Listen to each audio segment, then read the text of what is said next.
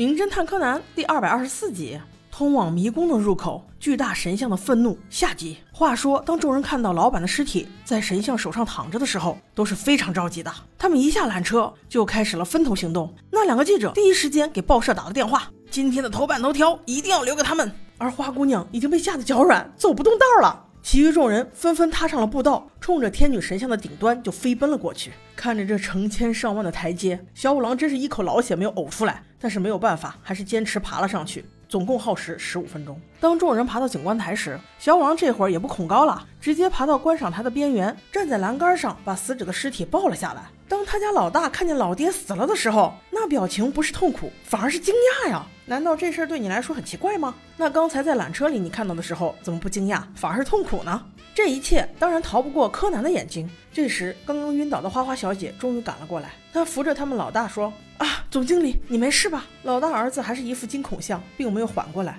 此时，众人都在等警察。这次来的是横沟警官，过来就拜托毛利小五郎，又全靠你了。小五郎却说，杀人犯肯定就在缆车里。于是横沟警官问花花小姐，从隧道有没有电梯什么的呀？花花表示没有，只有一条人工步道可以通往这里，但是成年人跑步也得三分钟啊。大家正在讨论案情，突然间，那个神婆老奶奶却冲了上来，她非要说这就是诅咒。我说老婆婆呀，这么高的楼你是怎么上来的？正在此时，鉴识人员终于来了。经调查，死者死于一箭穿心，而凶器匕首就是他家收藏的，谁都能拿到。此时，横沟警官做了总结，他说：“死者死后，谁的利益最大，谁就最可能是凶手。”这话让三兄妹听到，顿时就开始互相指责。老二说：“如果我爸死了，那大哥是不是有优先继承权呢？所以凶手很可能是他的。”妹妹也说。对呀对呀，这样一来你就再听不到爸爸骂你了。大哥此时也不犯晕了，直接回怼道：“我看还是你们两个更想老爸死吧。”老二，你不是来借钱的吗？老三，你不是觉得你爸素质低劣吗？还带来什么毛记者？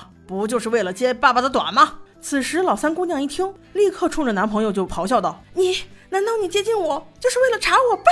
那个记者还是直来直往：“你不会才知道吧？我查你爸很久了。”柯南一想就知道，肯定是七年前发生的那件事情。记者继续说道：“在挖那个隧道时，有个工人意外身亡了，但是老板却因为名声，硬生生的用钱摆平了这件事。”听到了这些，几个人又争论了起来。小五郎制止了他们，转头问了那两个虽记者：“你俩不是反对旅游公司开业吗？怎么今天有兴趣搭第一辆车呀？难道是想杀人？”那俩记者直接就怂了。此时，花花小姐说。他俩肯定不可能，他俩站在门边，而那个缆车有两把钥匙，我都拿着。此时案件似乎进入了僵局。横沟警官问老大说：“能不能借你休息室一用？”老大虽然同意了，但是露出了一副欲言又止的表情，看来还是有隐情啊。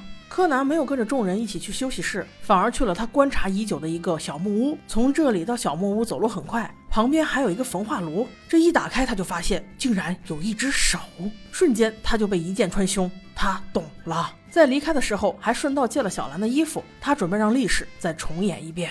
柯南给横沟警官说：“能不能大家都再坐一次缆车，这样也有利于叔叔分析案情啊？”横沟警官虽然答应了，就是小五郎还有一点怕怕，坐在缆车上还是不敢睁眼。这时，柯南给小兰姐姐说：“一会儿进入隧道，要躲进凳子里。”小兰一听是爸爸吩咐的，于是便照做了。进山洞的三十秒，小兰在黑暗中迅速躲进了凳子里。而缆车出隧道之后，大家就从玻璃里看到了小兰的衣服，假装小兰就躺在佛像的手心里。此时众人好像明白了些什么，柯南就在这时扎晕了小五郎，开始了今天的推理。小兰，你先出来吧。看到从座位底下出来的小兰，大家终于明白了凶手的手法。于是小五郎继续说道：“我们先来说一下这两个记者的问题。你们是反对旅游开发的主力军，被安排到第一辆车，那肯定是有阴谋的。开幕典礼之所以要在十二点进行。”就是为了让你把稿子传回去，无法撤回。而整个老板被诅咒的闹剧都是他们自己导演的，你说对不对呀，大儿子先生？此时他家老大也承认了，这果然是个陷阱。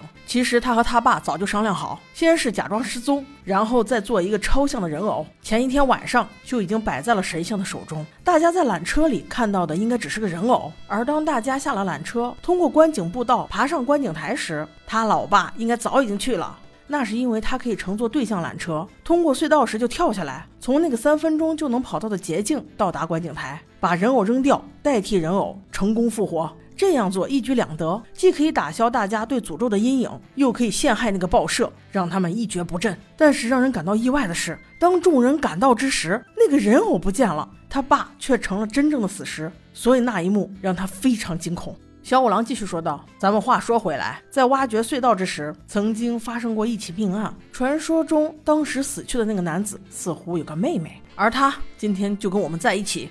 对，没错，就是花花小姐。”众人闻言都看向了花花，而花姑娘一脸淡定，就这么听小五郎说着：“凶手就是你吧？你用了同样的方法，先是装晕，随后坐上第二辆缆车，到了平台之后，就等待着你的老板，然后一刀把他扎死，用真人的尸体代替那个玩偶，然后再抱着玩偶去山腰处的那个小木屋把它焚烧掉。其实我在这儿觉得他有些多余，你直接扔下山不就好了吗？还留不下证据。柯南，你把那个纸包打开。”柯南应声打开了纸包，发现里面有一只手。他家老大一眼就认出来了，这、这、这，这不是我爹人偶的手吗？小五郎继续说道：“对，没错，这就是焚烧没有殆尽的后果。大家仔细看，手掌的中心还有什么？原来还有一颗紫色的珍珠，和花花小姐胸针上的那个一模一样。”此时的花花也没有所谓了，她不再辩解，只是痛苦地说。我要为我哥哥报仇。随后下了缆车，就被横狗警官带走了。其实小杰有不同看法，你哥哥受伤，他只是意外。况且即使是没有大肆报道，也是因为人家老板拿钱把你家人嘴堵住了呀，又不是全然没有赔偿。所以你现在既拿了钱，又返回来杀人，是不是有点倒打一耙的意思？不知道各位宝宝怎么理解呢？好的，我们下期见。